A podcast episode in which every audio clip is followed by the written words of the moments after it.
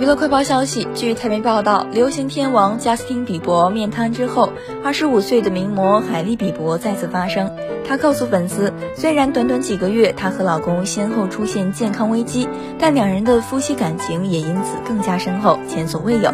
上周五，比伯发了一段三分钟的视频，详细解释自己因为患上拉姆齐亨特综合症，导致一侧面瘫，不得不取消世界巡回演唱会。六月十五号，海莉做客节目时承认，她和比伯都吓坏了。幸运的是，她的面瘫恢复良好，每天都在好转。海莉开玩笑地说：“实话实说，我们得的都是老年病。不幸中的万幸是，她的病和我的病让我们比任何时候都更亲近了，千真万确，所以我能够坦然接受。”